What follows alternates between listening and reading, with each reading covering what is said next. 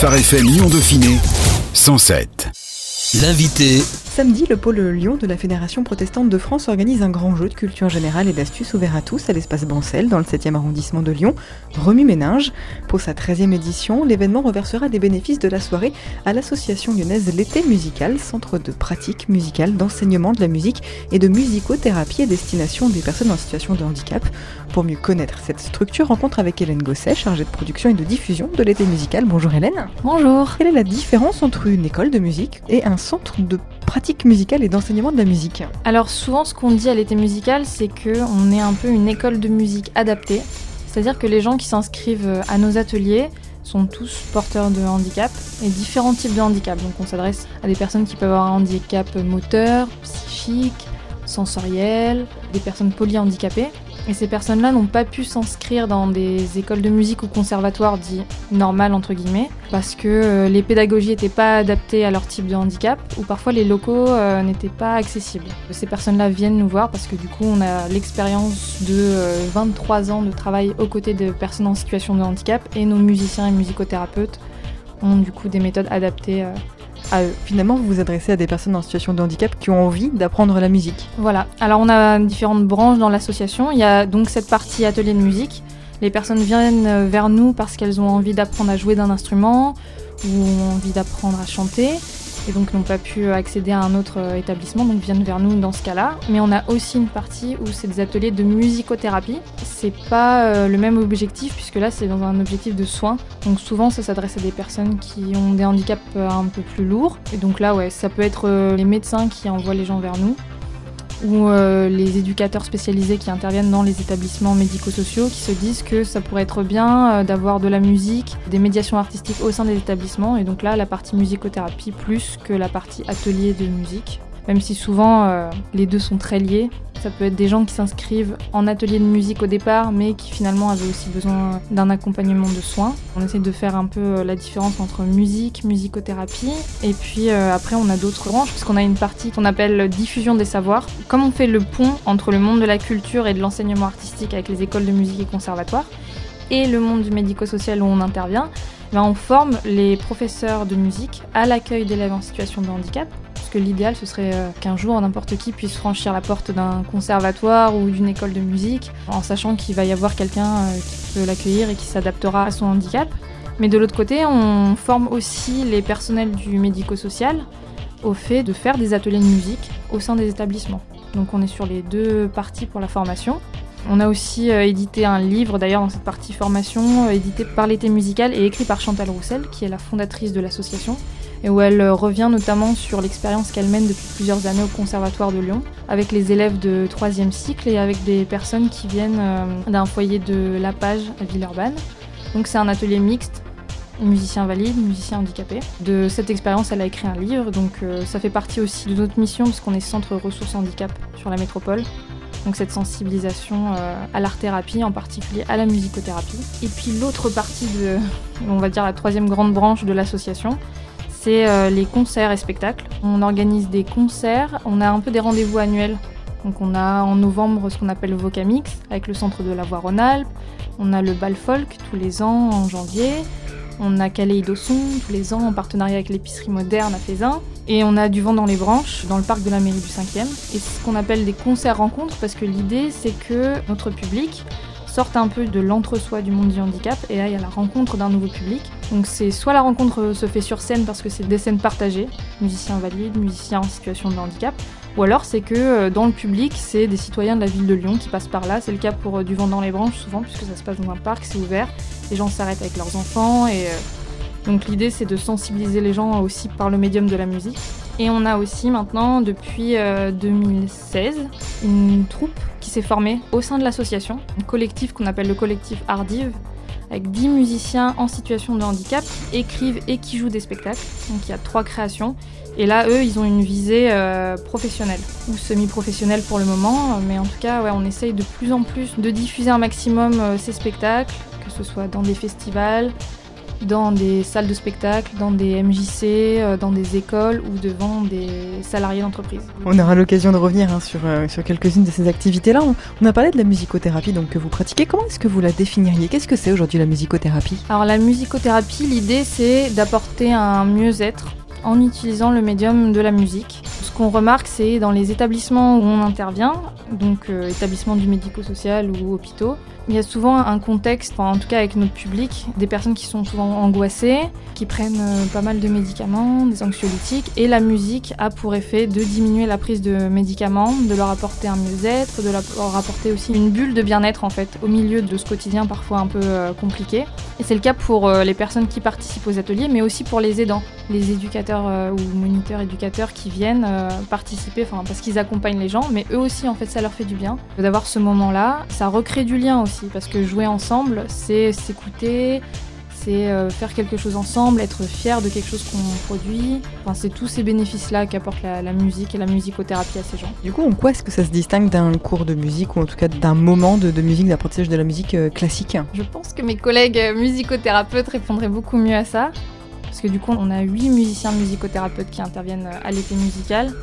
Alors certains ont un parcours du coup euh, musicothérapeute avec euh, un diplôme de musicothérapeute, d'autres sont des musiciens qui viennent d'écoles de musique, professeurs d'école de musique, mais qui dans leur parcours ont eu des élèves qui étaient en situation de handicap et ont remarqué sans avoir au départ une démarche de soins, que ça leur apportait quelque chose, que ça les transformait. Ouais, la musicothérapie, c'est peut-être la différence, c'est ce qu'on recherche au bout. C'est pas forcément euh, voilà, la performance ou un apprentissage précis de quelque chose en vue de se produire sur scène, par exemple.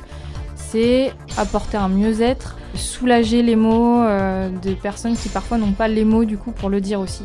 Parce qu'on a pas mal de personnes qui viennent dans nos ateliers qui n'ont pas la parole ou qui en tout cas peuvent pas verbaliser ce qu'ils ont envie de dire. La musique euh, est là du coup pour leur servir de langage. On parle de personnes en situation de handicap, vous l'avez euh, abordé un petit peu tout à l'heure en disant que toutes les formes de handicap étaient euh, possibles à l'été musical. Est-ce qu'il y a des handicaps qui sont plus pour certains instruments? Comment ça se passe? Est-ce que toutes les personnes en situation de handicap aujourd'hui peuvent faire de la musique? Oui, il n'y a pas d'instrument défini pour un type de handicap. D'ailleurs, on a beaucoup de pratiques musicales en groupe.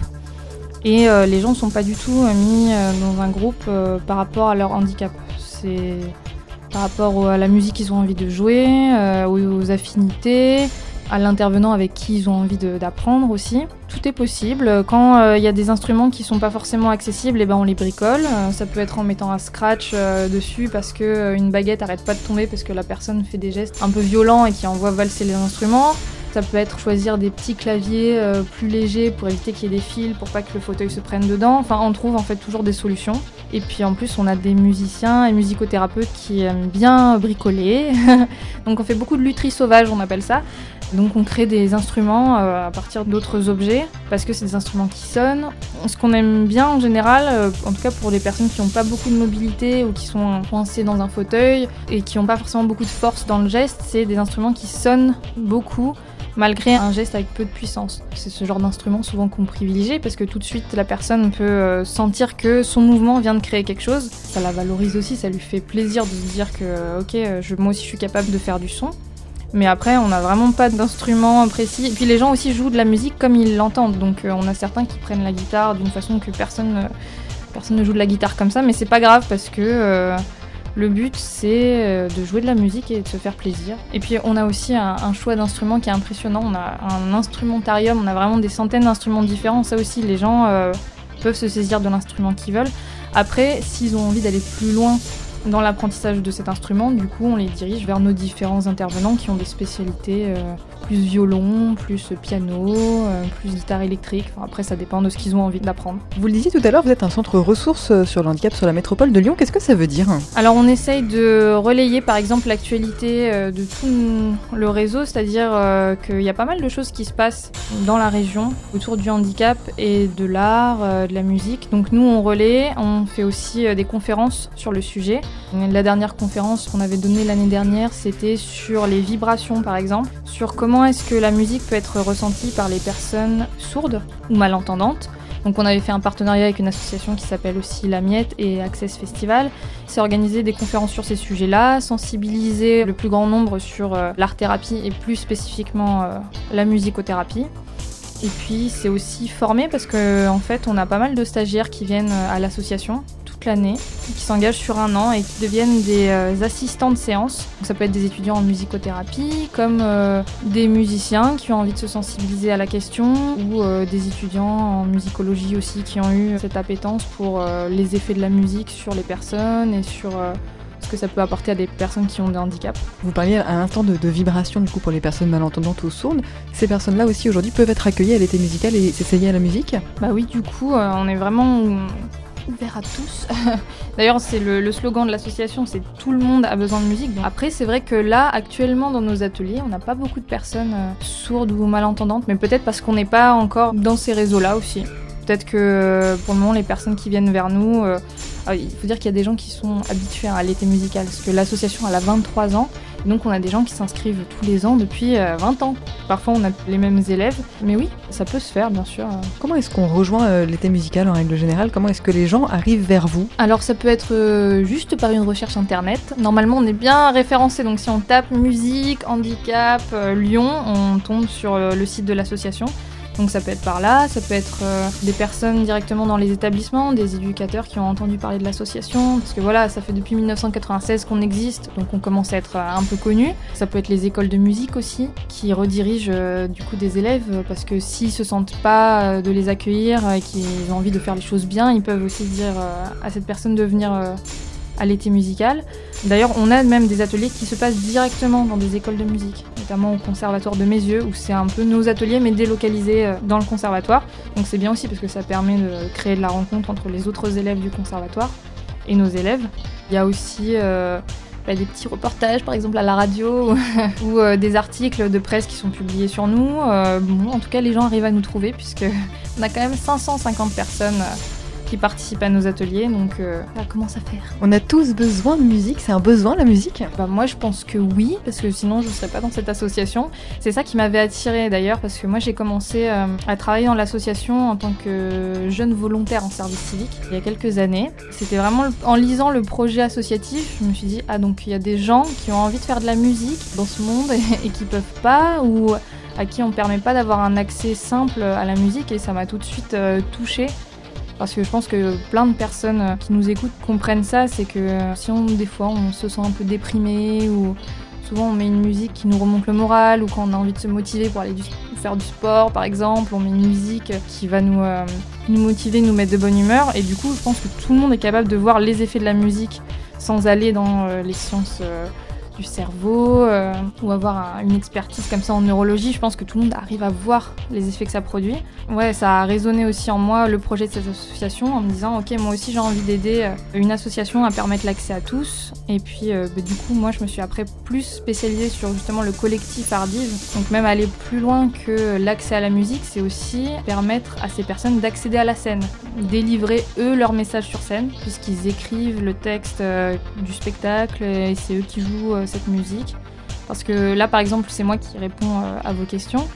Mais le mieux, c'est quand même que ce soit les personnes qui sont directement euh, porteuses de handicap qui puissent avoir ces plateformes-là. Donc là, moi, je me fais euh, porte-parole pour elles, mais dans nos spectacles, c'est eux qui sont dans la lumière et c'est leur façon de parler et leur façon d'exprimer ce qu'ils vivent, ou pas d'ailleurs, parce qu'ils peuvent aussi créer sans parler de leur handicap tout le monde a besoin de musique et tout le monde a besoin d'écouter nos musiciens aussi.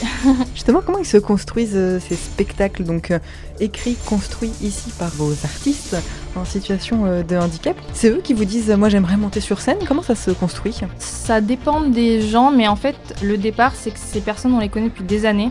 Donc c'est une envie qui s'est construite au fur et à mesure. On a l'habitude d'un rendez-vous annuel qui s'appelle donc le Caléido Son à l'épicerie moderne de Fézin. Et plus ça allait, et plus le spectacle qu'on donnait à cette occasion-là commençait à prendre en qualité. Parce que donc il y a des gens qui ont une expérience de la scène depuis 20 ans avec nous maintenant. Ou qui font aussi du théâtre à côté, enfin bref, des artistes complets. On a eu un peu une frustration de se dire, ok, tout ce travail pour une représentation, et surtout une représentation qui est vue, c'est toujours plein, mais c'est euh, les familles, c'est notre réseau, c'est nos adhérents, alors que tout ce qu'on voit, euh, tout ce dont on est témoin dans l'association au niveau création, on a envie que tout le monde le voit parce que ça remue, c'est ça aussi. C'est parti quand même des intervenants de l'été musical, de l'équipe, en se disant il faudrait vraiment peut-être qu'on sorte de notre habitude et qu'on aille un peu plus loin. Et donc on a proposé l'idée aux musiciens qu'on connaissait, les dix musiciens qui constituent par exemple le collectif Ardive, on savait qu'ils avaient aussi eux cette envie. Après il a fallu leur expliquer pour être sûr que tout le monde soit sur la même longueur d'onde, parce que là on a des personnes qui ont différents niveaux de compréhension, des personnes qui ont des handicaps mentaux. Et donc on voulait pas euh, les embarquer dans une aventure où ils saisissent pas vraiment euh, les tenants et aboutissants. Donc on a vraiment expliqué à leur famille, à leurs éduques, leurs tuteurs, leurs curateurs, à tout le monde, et puis surtout à eux, s'ils étaient ok pour aller plus loin que ça. Donc c'est-à-dire plus un simple hobby, mais quelque chose qui s'inscrit dans un projet de vie vers une professionnalisation de leur pratique artistique. Et du coup, ces 10-là euh, se sont lancés dedans. Et maintenant, euh, on a une répétition. Alors, il y en a qui font plusieurs ateliers dans la semaine, mais on va dire que tout le monde se retrouve en tout cas tous les vendredis pour une répétition euh, des spectacles. Et on a trois créations maintenant qui tournent. Chante clair au pays des merveilles, qui était la première création. On a le chant des possibles et on a la fanfare harmonique. N'hésitez pas à aller découvrir ces spectacles-là si vous en avez l'occasion. Justement, on a parlé tout à l'heure, depuis 2016, l'été musical forme des musiciens porteurs de handicap dans un objectif de professionnalisation, aujourd'hui de semi-pro, mais dans un objectif de professionnalisation. Quels sont leurs besoins spécifiques? Hum, Alors je pense que là, pour les musiciens de ce collectif-là, les besoins qu'ils avaient, c'était si on se lance dans quelque chose qui est professionnel, on veut que la qualité des spectacles suive. Ah, ça, c'est hyper important aussi à l'été musical, c'est qu'on ne veut pas du tout de regard condescendant parce que nos musiciens sont en situation de handicap, donc on s'attend à avoir une qualité moindre. On veut surtout pas. Nous, on est aussi exigeants que si c'était d'autres musiciens valides euh, à qui on dirait bah non, là tu t'es trompé, il faut on recommence, on refait une répétition. Ce niveau d'exigence, ça leur permet euh, d'être valorisés aussi parce qu'ils se disent ok, on considère comme un musicien normal. Donc il y a eu cette formation un peu d'être sur scène aussi face à un public et de s'assumer en tant que musicien ou musicienne. Parce que souvent, quand on est en déplacement dans une salle de spectacle, François Cordet, qui s'assure de la direction artistique du projet, leur dit bah écoutez, là, si vous entendez pas, par exemple, dans les retours, faites un signe à l'ingénieur du son, ne me faites pas un signe à moi. C'est vous qui êtes sur scène, vous avez le droit de dire là je m'entends pas, là je préférais que cette lumière sur mon instrument. Il y a toute une formation comme ça en fait aussi de euh, maintenant c'est vous, c'est votre texte, euh, allez-y, euh, puis de leur faire confiance aussi. Ça, c'était un. Je pense que c'est un besoin que bah, tout le monde a, besoin de se sentir euh, en confiance avec les gens et surtout valorisé. C'est prenez-moi euh, comme je suis, mais considérez-moi comme un artiste, quoi. Vous êtes donc l'association qui va bénéficier des fonds euh, dans le cadre de la soirée remis ménage de samedi, organisée par le pôle Lyon de la Fédération protestante de France. Comment ça s'est fait ce travail avec la, la Fédé protestante de France pour cette 13e édition? Alors c'est une question de rencontre. c'est que des personnes qui organisent euh, d'habitude euh, cette soirée, du coup qui est un rendez-vous annuel, euh, connaissent l'été musical, voilà, parce que mon compagnon connaît quelqu'un qui connaît quelqu'un, et du coup, comme tous les ans, ils changent d'association bénéficiaire. Enfin, je sais qu'il y avait eu Mouvement de Palier l'année dernière ou la CIMAD encore l'année d'avant. Ben, du coup, on nous a proposé est-ce que ça vous dirait que l'été musical soit l'association bénéficiaire de cette soirée? Et évidemment, nous, on était très heureux d'avoir euh, cette occasion-là de présenter euh, l'association et puis aussi de pouvoir récolter des fonds pour nos ateliers. La recherche de dons et de mécénat, ça reste un sujet important dans l'association, comme toutes les associations. Euh, il faut bien qu'on fasse tourner nos activités et qu'on puisse rémunérer tous nos intervenants et puisqu'on se développe de plus en plus, qu'on a de nouveaux projets comme par exemple les spectacles, eh ben, on a besoin qu'on parle de nous et on a besoin aussi d'aide financièrement. C'est la réalité et pouvoir bénéficier d'une aide comme ça, euh, on a dit oui direct. Donc n'hésitez pas, euh, si vous avez vous aussi envie d'aider hein, l'association euh, L'été musical, merci beaucoup Hélène Gosset. On rappelle que vous êtes chargée de production et de diffusion de l'été musical. Vous retrouvez plus d'infos sur ce centre de pratique musicale sur le www.l'étémusical, L-E-T-H-E, musical avec un E.org. Et si vous souhaitez donc soutenir l'association, tout en vous amusant. Rendez-vous samedi à l'espace Bancel à Lyon 7, donc pour la 13e édition de Romy Ménage, grand jeu de culture générale organisé par le pôle Lyon de la Fédération protestante de France. Merci. On peut aussi nous retrouver sur euh, Facebook, Instagram, Twitter, LinkedIn. On est hyper connectés. On a une chaîne YouTube aussi. On a beaucoup de contenu. Euh, si vous êtes curieux euh, de voir ce que produit l'association, n'hésitez pas. Phare FM Lyon Dauphiné 107 107